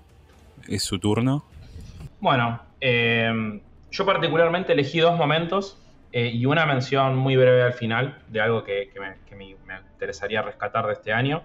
Eh, varios ya lo mencionaron, pero eh, voy a tratar de, por ahí ser un poy más breve y, dar mi, opinión al respecto. sí quiero hacer un disclaimer que por, lo menos la primera, este, el primer momento voy a entrar en algunos spoilers que pueden ser considerados leves. ¿sí? Solo por si quieren, si quieren saltearlo, y es sobre Final Fantasy VII, este, el remake, sí, por supuesto, juego de este año.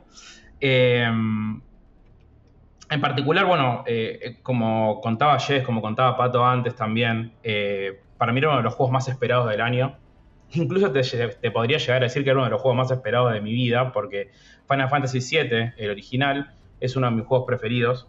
Es eh, uno de los juegos que me marcó a mí como este, una entrada fuerte al mundo del gaming. Y, y había alrededor, digamos, de la espera de esta llegada de remake mucha ansiedad, ¿no? Había como mucha, mucha anticipación, había mucha incertidumbre, más viniendo de la experiencia anterior con Final Fantasy XV, este, con, bueno, con toda la experiencia de Nomura, que ya es de público conocimiento y demás.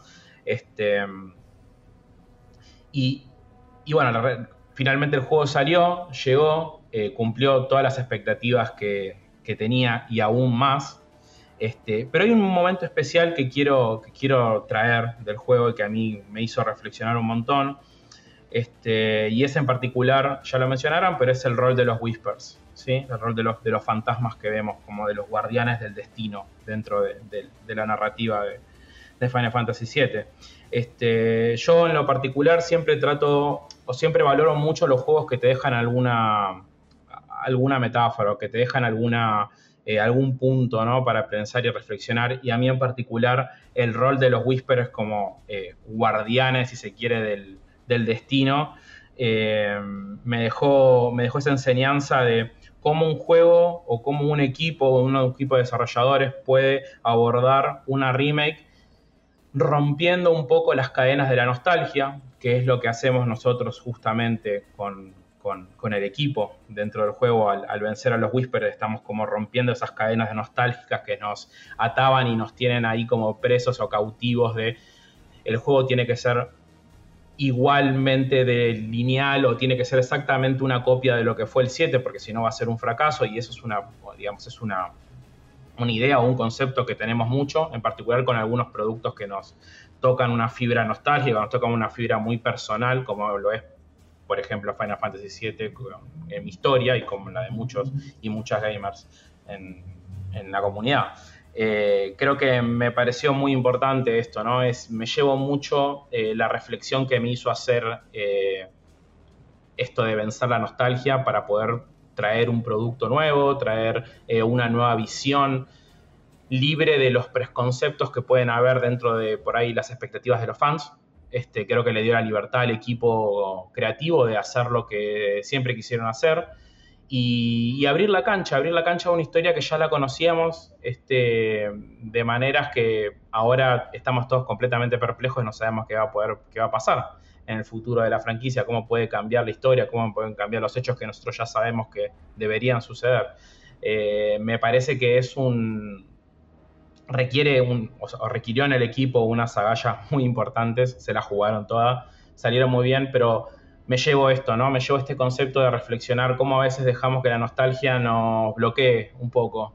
Eh, nos bloquee en la libertad o nos bloquee la posibilidad de abrirnos a nuevos conceptos, a nuevas ideas, en franquicias que ya están preestablecidas, tal vez son historias que ya conocemos. Eh, me llevo eso, me llevo eso de este juego, además de obviamente todo el, amor y la perfección que ya mencionaron ustedes, eh, que creo que no hay mucho más para decir ahí, pero me llevo esto. Me parece muy importante dar lugar a eh, nuevas visiones en historias o en franquicias que son muy amadas y, tratar también creo que es un ejercicio ¿no? de, ser un poco más abiertos y receptivos a nuevos productos que a veces falla, ¿no? O sea, o, es algo que, inicialmente cuesta, cuesta bastante. Eh, ese creo que como uno de los momentos reflexivos que, me ha dejado por lo menos mi juego del año, que fue Final Fantasy VII Remake. Eh, como segundo momento del año, y creo que este por ahí a un nivel más personal eh, fue todo lo que significó en el primera, los primeros seis meses del año, sí, aproximadamente Animal Crossing. Eh, mm, Animal Crossing me permitió acercarme a un montón de personas que de otra manera no hubiera tenido la posibilidad de hacerlo.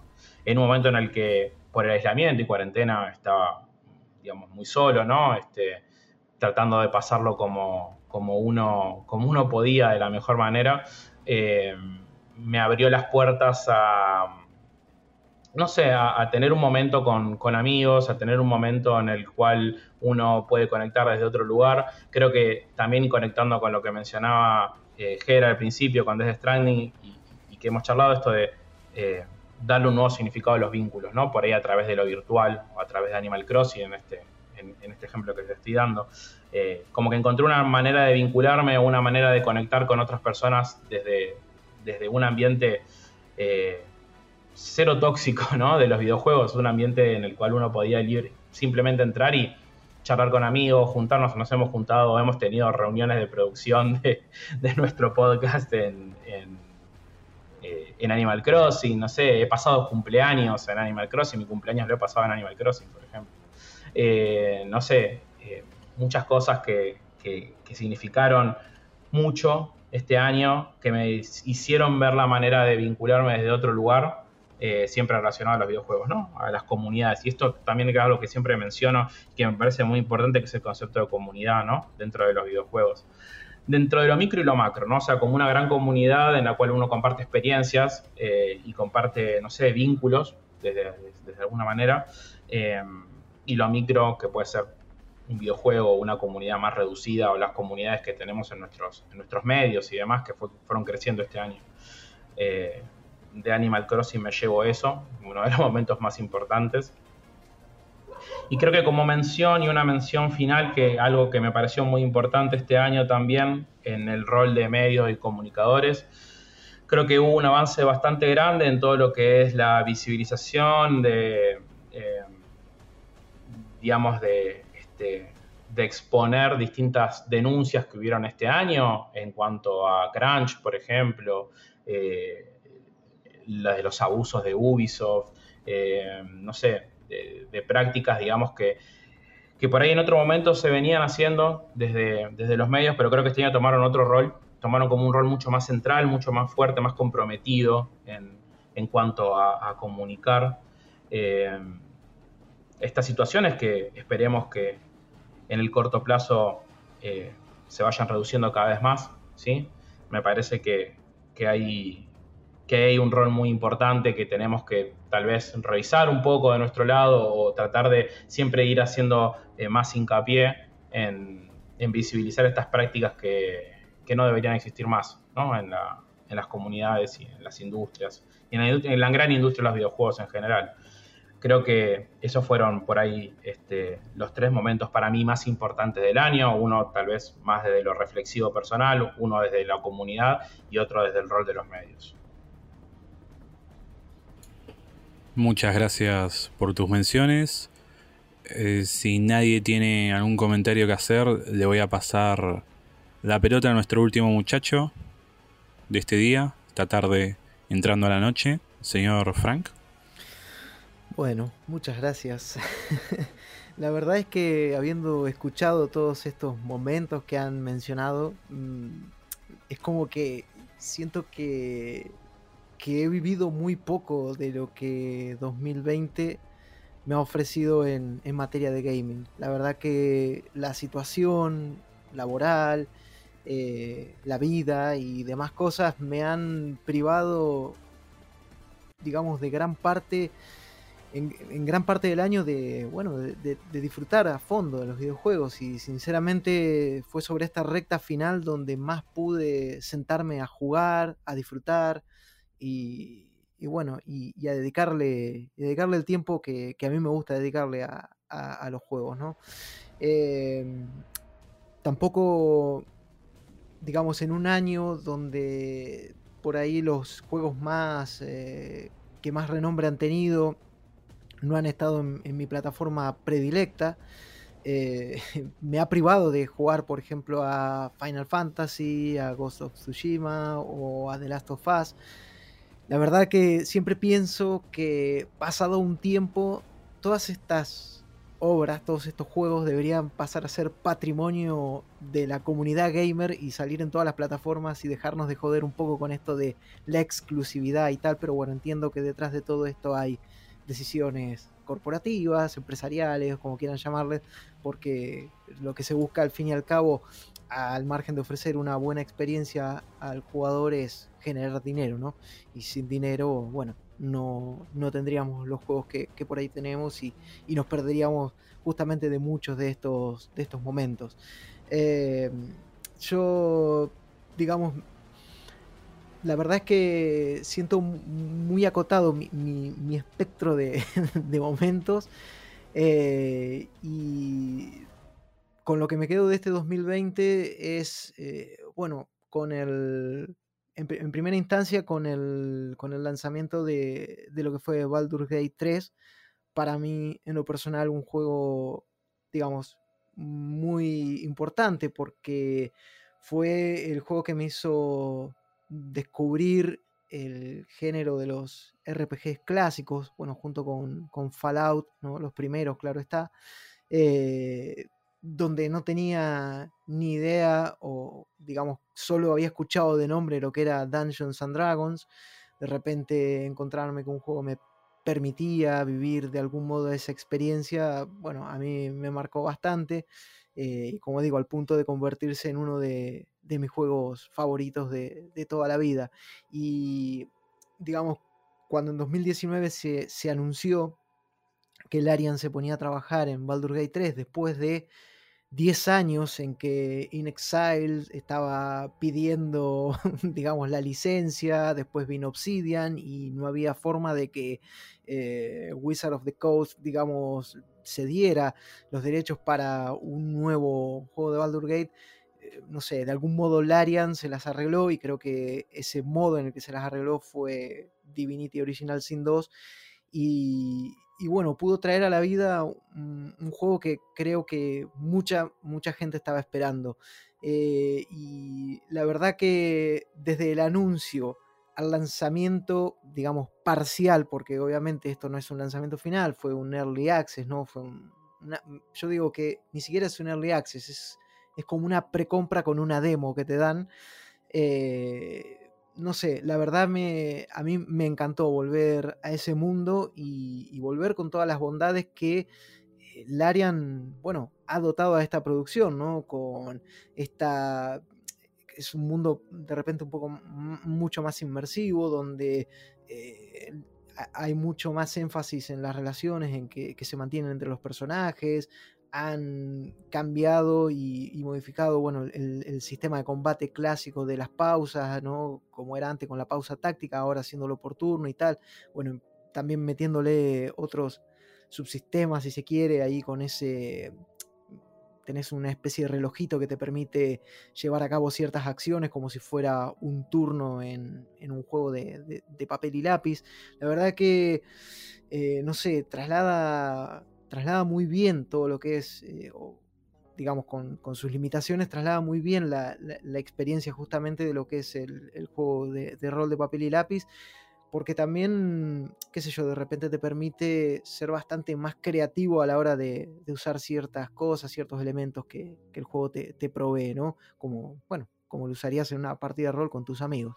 Y la verdad que a mí me puso muy contento, muy contento. Y me puso muy contento sobre todo porque el hecho de que, de que Baldur Gate vuelva a, la escena, digamos, vuelva a, recobrar cierto protagonismo en, el mundo de los videojuegos, hizo que mucha gente empezara a mirar un poco hacia atrás y a decir, uy, este es el 3, así que había un 2 y un 1, y che, estarán buenos los anteriores, y que de repente se deje un poco atrás ese, ese, prejuicio, ¿no? De, bueno, de que los juegos viejos que tienen gráficos feos o yo qué sé, a veces cuando hablas con gente más, digamos, no sé, más joven si se quiere por ahí, bueno, esto pues suena medio boomer, pero quiero decir, es como que le recomendás algo y lo primero que ven es el apartado gráfico y ya es como que los echa para atrás y por ahí se están perdiendo de una historia de, de la hostia, digamos, y, y es una pena, pero mm,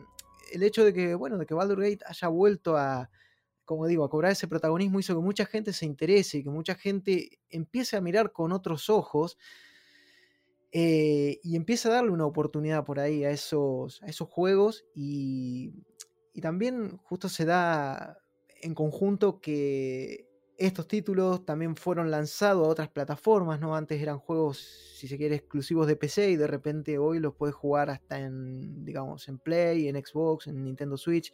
Eh, y no sé, esa accesibilidad, qué sé yo, mm, como digo, me parece que, hizo que mucha gente descubra eh, un, género, si se quiere, por ahí a mí siempre me gusta hacer la distinción entre el CRPG y el JRPG, ¿no? no es lo mismo, claro está, hay bastantes diferencias.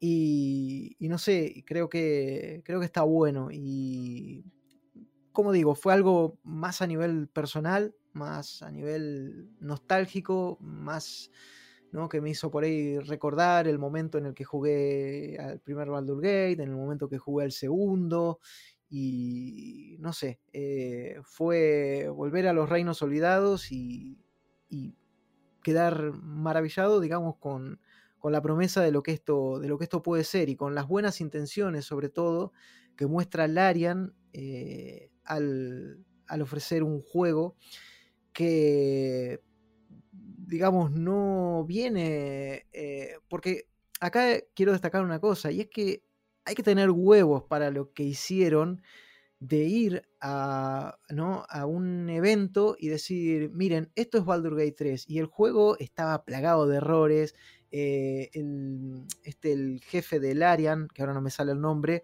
eh, mostrándolo y riéndose de los propios bugs que tenía el juego, ¿no? Porque consciente de que el estado del juego era muy precario, muy prematuro. Y, y, como digo, eso habla de buenas intenciones, de que acá no tenemos nada que ocultar, esto es lo que es, esto es lo que hay y esto es de algún modo lo que vamos a ofrecer, obviamente un poco más pulido, un poco mejor terminado, pero digamos, creo que siendo bastante transparentes y eso, eso sinceramente me puso, me puso contento. Al margen después de lo que se diga, ¿no? Che, pero 60 dólares por un early access, como digo, es más una precompra con acceso a una demo que se va a ir actualizando que comprar un, un early access porque, qué sé yo, al fin y al cabo el juego creo que va a estar listo cuando esté listo y no sé, eh, digamos, me, me, puso feliz que se le dé, que se lo cuide, que se cuide eso, que tenía mucho miedo realmente de, de, qué iba a salir, de qué iba a llegar, de qué me, qué me iban a ofrecer. Y la verdad es que quedé más que conforme. Eh, así que, bueno, en primera instancia eso, la, felicidad, la alegría y que, que me trajo esto, ver nuevamente Baldur Gate, poder volver a jugar a esto, ¿no? Y como digo, me, puso muy contento. Y el segundo mmm, momento, por ahí está asociado justamente al, lado opuesto, ¿no? A la calle de enfrente. eh, está asociado con Cyberpunk. Eh, no tanto por lo que significó su lanzamiento, que también, ¿no? que hay mucha tela para cortar ahí, eh, las decepciones, las promesas rotas, cómo se rompe la credibilidad que parecía tener intacta CD Projekt Red y, cómo han, bueno, a causa de eso, defraudado a, a toda una generación prácticamente. Eh, digamos, no, no, es ese el momento que quiero destacar en concreto, pero bueno, venía a colación mencionarlo. Y a pesar de todas las cosas malas y toda la crítica que, en lo personal le puedo hacer a Cyberpunk, porque creo que es un juego que, que flaquea en muchísimos aspectos, eh, es un juego que ofrece una historia realmente muy buena, una narrativa de primer nivel. Eh, porque está llena de personajes memorables, está llena de, de momentos realmente bastante emotivos, eh, y es raro, ¿no? Porque en un juego con un gameplay bastante mediocre, o sea, que no sobresale de cualquier otro juego de, mundo abierto que podamos encontrar en el mercado, eh, esa no sé, esa, esa, esa cosa, de, ese choque, ¿no? Que, que, al final nos deja como ese gusto agridulce de, encontrarte con una, con una narrativa muy, muy bien elaborada. Y, y el momento con el que, que, me quiero quedar es el momento en que conocí a Johnny Silverhand, el personaje interpretado por Keanu Reeves. Y, y no porque esté interpretado por Keanu Reeves y, y meterme en el, en el fandom, ¿no? como dije en Twitter, casi absurdo de, oh, Keanu Reeves, y, y, y como que... Ojo lo que vas a decir, ojo lo que vas a decir. Mira, eh, no, no tengo nada contra Keanu Reeves, de hecho me gusta y me cae muy bien. Lo que quiero decir es que a veces el simple hecho de que mmm, nos vendan espejitos de colores nos hace eh, no ver todo lo que hay por detrás. Y en este caso, lo que a mí me, a veces, en este caso por ahí lo que me puede llegar a dar un poco de, de, de pena o de lástima es que Keanu Reeves, por el simple hecho de interpretar a Johnny Silverhand, se coma lo que en realidad Johnny Silverhand es. Y que es un personaje que podría haber estado interpretado por cualquier persona. Eh, y hubiera sido igual de bueno. Eso es, a eso es a donde quería llegar. Eh, Johnny Silverhand me encantó, o sea, cómo está metido en la trama, cómo aparece, cómo lo conocemos. Y la primera impresión que me llevé al conocerlo, vos decís, este tipo es lo peor que hay. Y cómo poco a poco el personaje, en la medida que vamos avanzando en la historia, en la trama, y por cosas que van pasando, cómo va teniendo una evolución.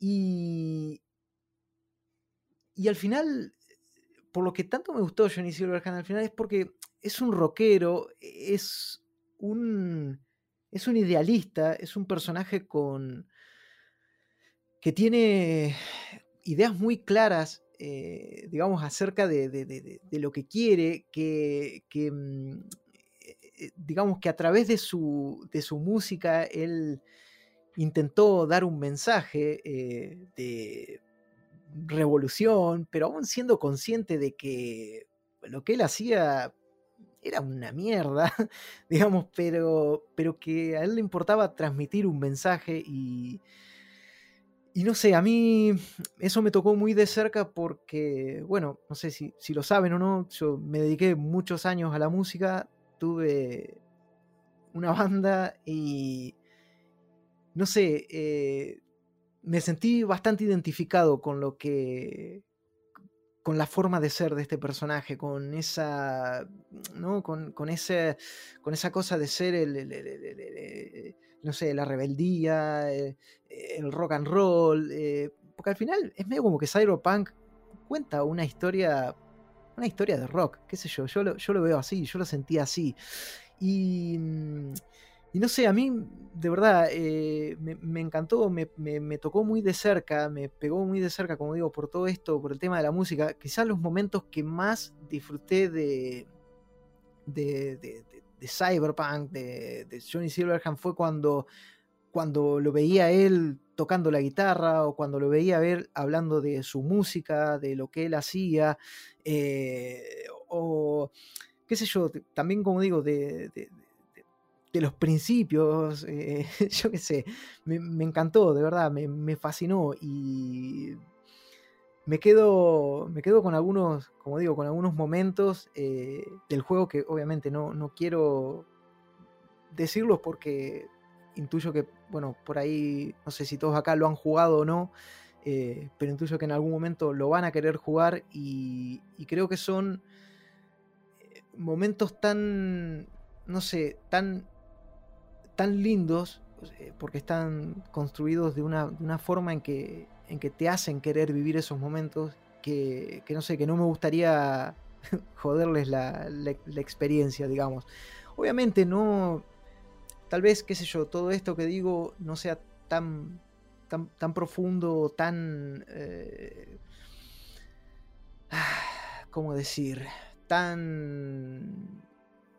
Eh, digamos, ligado a, a, lo que pasa hoy por hoy con el COVID, ni a los lazos eh, que se generan a través de los videojuegos, ni porque, qué sé yo, lo que estoy hablando acá es de un personaje que básicamente él, digamos, cuando vos la primera información que tenés acerca de él es eh, quemó media ciudad por sus ideales y quemaría la otra mitad solo por diversión. O sea, hablamos de un personaje que yo qué sé, que, le da igual todo, que incluso considera que nadie es inocente, o sea, es bastante limitado su, forma de ver, digamos, no hay ni buenos ni malos, eh, todo lo somete a juicio y le, da lo mismo cuántos inocentes caigan, digamos, por decirlo de algún modo, porque con tal de, ver llevado a cabo sus ideales, porque al final,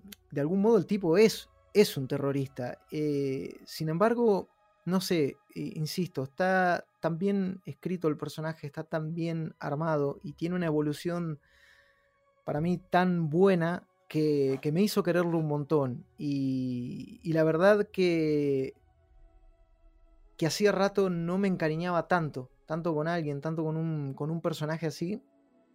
Este, salvando lo, que cada uno pueda ver en, este tipo, pero que me hizo sentir eh, cuando terminó el juego como ese vacío, ¿no? De decir, y ahora ya está, y ahora no lo voy a ver más. O sea, ahora no, no, ya no voy a tener más charlas con él, ya no lo voy a ver tocar más la guitarra, ya no lo voy a escuchar hablar más de su música.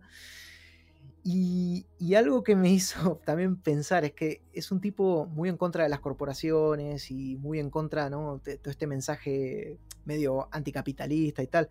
Yo digo, si Johnny Silverhand viviera y viera lo que hizo CD Projekt Red con el juego que sacó, probablemente hubiera ido y, los hubiera prendido fuego. ¿eh? Probablemente hubiera ido y los hubiera prendido fuego. Pero bueno, nada, esos fueron mis, mis momentos. Digamos, como digo, tal vez no, no tan profundos, no tan íntimos, pero qué sé yo, son con los que me quedo de este año que para mí en la materia gaming fue un poco, bueno, pobre por decirlo de algún modo. Frank, anda anotando, mes que viene, anotás, escribís un ensayo sobre Cyberpunk y la música. Eh, lo tiro acá al aire. Por otro lado, les recuerdo que el señor Frank tiene dos notas sobre Baldur's Gate en el sitio. Una 10 RPG occidentales que debe jugar antes de Baldur's Gate y otras 10 datos interesantes de Baldur's Gate. Así que muy contento con eso. Vamos a ir cerrando este programa. Para ello voy a invitarles a todos a hacer un último comentario, acotación, eh, pregunta de lo que quieran, de lo que pasó acá, de lo que no pasó, algo que les quedó en el tintero. Yo el mío lo voy a hacer al final. Nico, te paso la palabra. Bueno, antes que nada, muchas gracias Axel por invitarme y a todos por, por sus comentarios y por sus reflexiones que fueron todas hiper interesantes, estuvieron buenísimos eh, ver, ver, las emociones de ustedes al, jugar. Eh, no tengo dudas, la verdad, no me quedo duda de nada. Me gustaría, si, si, se puede hacer rápido, que digan qué es lo que más esperan del 2021, si se puede. Eh, si está lo que hay, lo que yo más espero es Breath of the Wild 2. Obvio.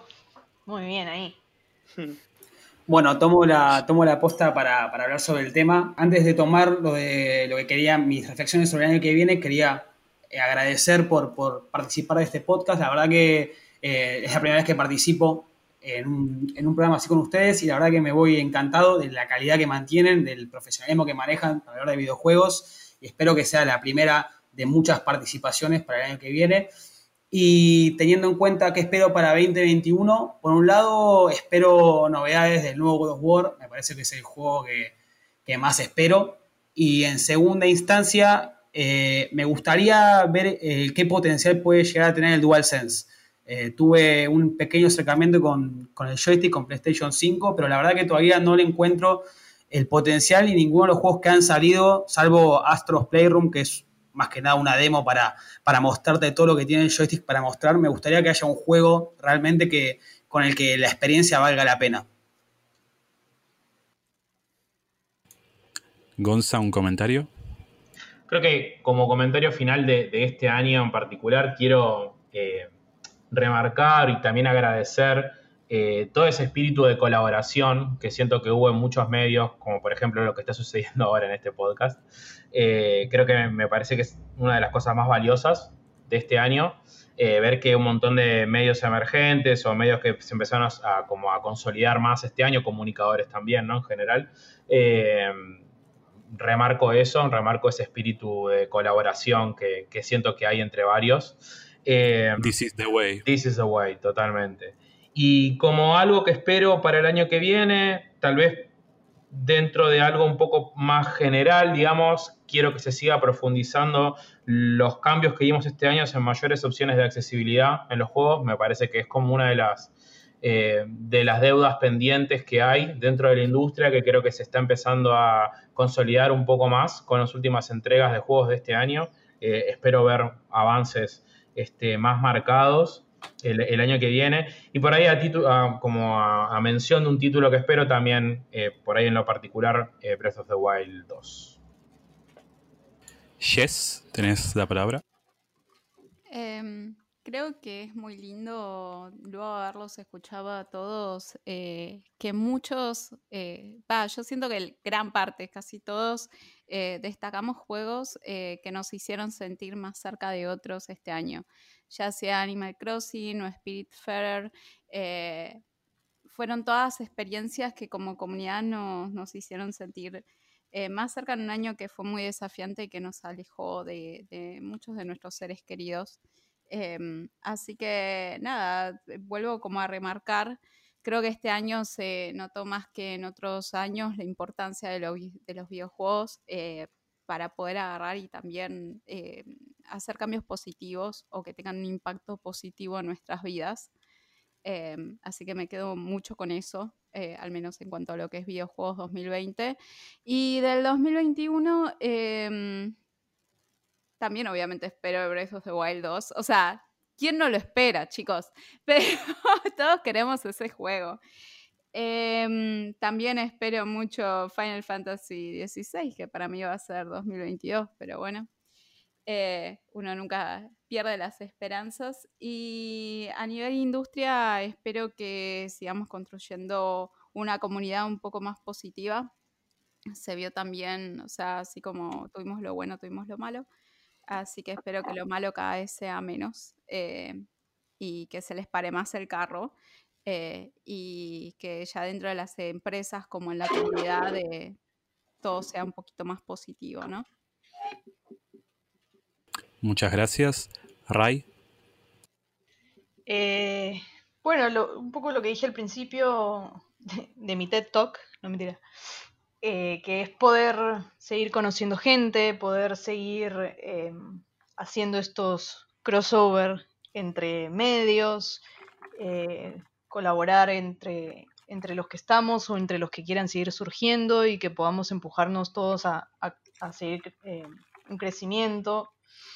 Y, eso, para mí este año fue, fue muy lindo eh, en ese sentido y espero que el, que el, siguiente sea mejor, que ya nuestras charlas no sean solamente por, por el programa, o sea, por, por internet o por Zoom eh, o por WhatsApp, sino que podamos juntarnos, vernos y, compartir un poco más en persona. Y nada, me queda obviamente agradecer el, el espacio que me dieron en GitWood eh, agradecer haberlos conocido a todos ustedes, por supuesto. Y aparte del Breath of the Wild 2, o como sea que lo vayan a llamar, eh, yo espero cositas de Pokémon. Perdón, pero siempre le voy a tener mucho cariño y, espero que tengan novedades pronto para, para emocionarme sobre un 2021 que ya llega en tres días, cuatro días. Ay, chicos. es muy rápido. Pero bueno, eso. A full con Pokémon. Franco. Bueno, yo la verdad que estoy, estoy muy contento. Yo, si bien hace tiempo mm, me, digamos, me desenvuelvo en este medio, eh, la verdad que es el año, y parece irónico, ¿no? Pero en este año en el que, en el que hemos estado más encerrados, en el que, mm, digamos, estoy viviendo fuera del país y tal, he conocido más gente, eh, digamos, más colegas, y, la verdad estoy súper contento porque, no sé, pues me pone contento, me pone contento conocer gente con las mismas pasiones, gente que, le guste hablar de videojuegos, que, que se puedan armar estos, estos podcasts, estas charlas que sinceramente resultan súper amenas, súper agradables, súper interesantes y obviamente me encantaría que, se repitan. Eh, la verdad que, como dijeron, este es el camino ¿no? de colaborar, de hacer estos crossovers, de generar movidas, eh, más cuando, como por ahí, digamos, somos eh, parte de, de medios tan no, tan populares, por decirlo de algún modo, o, más chicos o emergentes. No sé, la verdad que, me parece genial. Y como digo, ojalá que, se vuelva a repetir. Y respecto a, juegos, bueno, mm, digamos, hay, hay varias cosas que por ahí uno podría esperar, qué sé yo. Pero yo algo que espero por ahí es más eh, del lado de, lo indie, del lado que, a mí más me gusta de, los videojuegos y realmente espero que este 2021 nos traiga por fin y de una vez eh, Silk Song. Sinceramente es ese juego que estoy esperando. Ese es el juego que estoy esperando. Muchas gracias Frank. Eh, Rafa, amigo. Yo voy a ser muy breve y lo que más espero del 2021 es un anuncio de Kojima. Y creo que Por favor. Tiraría un par de años con eso. Igual, le- la conclusión que saco es que fue muy, muy enriquecedor este podcast. Me parece que está bueno eh, la colaboración, que es algo que, que debería hacerse con más frecuencia y ojalá que, que, a futuro tengamos más de estos, no de estos episodios, pero sí estos episodios colaborativos de ya sea escrito, podcast, video o lo que sea. Bueno, voy a cerrar el programa. Primero con lo que espero para el 2021. Espero muchas cosas y está bueno en cierto sentido, porque a uno le da ganas de, de seguir esperando, ¿no? De seguir viendo a ver qué va a pasar. Eh, del lado personal y con los colegas aquí presentes, que cada uno pueda seguir creciendo. Que no, no- sé qué, qué nos va a deparar, pero espero que podamos seguir haciendo lo que nos gusta hasta que queramos y podamos. Con respecto a videojuegos particularmente, solamente espero que Elden Ring muestre señales de vida. No espero más nada. Eh, la verdad que ya me estoy poniendo nervioso. Y bueno, como comentario final es eh, agradecerles a ustedes por haber estado presentes en este primer podcast que hacemos con tanta gente y con, con invitados. Y también de vuelta agradecerles eh, a cada uno de ustedes porque en mayor o en menor medida me, me acompañaron todos estos meses. Eh, algunos ya los conocía de antes, otros no, pero diría con varios afa- afianzado vínculos importantes de hablar todos los días o día por medio. Y la verdad que no, no sé si hubiera podido aguantar todo sin, sin todos estos vínculos. Así que se los agradezco. Nos vemos en el 2021.